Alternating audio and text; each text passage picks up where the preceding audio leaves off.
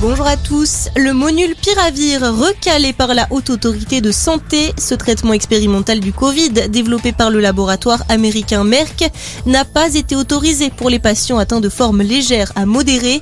Un accès précoce avait été demandé par la filiale française du laboratoire. 10 doses de vaccin en une journée, c'est ce qu'a reçu un néo-zélandais à tout un prix aujourd'hui par le biais des médias locaux. Il aurait été payé pour recevoir les injections à la place d'autres personnes. Le ministère de la Santé a annoncé prendre cette affaire très au sérieux.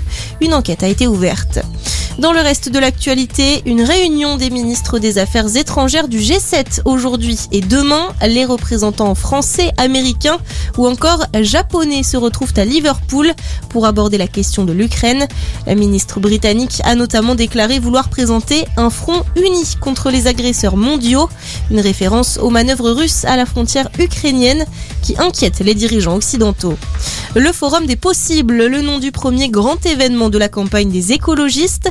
Yannick Jadot allant aujourd'hui dans l'Ain. Quelques centaines de personnes sont attendues. Objectif pour le candidat des Verts, lancer sa campagne qui peine à décoller et tirer un trait sur une unique candidature à gauche, défendue notamment par Anne Hidalgo et Arnaud Montebourg. Arnaud Montebourg qui a décroché le téléphone hier pour défendre l'idée d'un seul candidat à gauche.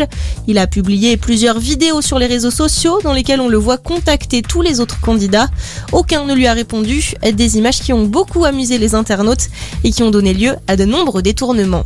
Et puis, plus que 4 départements en alerte orange, les Landes, les Pyrénées-Atlantiques, le Gers et les Hautes-Pyrénées pour risque de crue. Les deux départements côtiers ont été particulièrement touchés hier. Bayonne s'est notamment retrouvé sous l'eau. La décrue s'amorce lentement, mais les autorités appellent toujours les habitants à la vigilance. Merci de nous avoir choisis. Passez une excellente journée.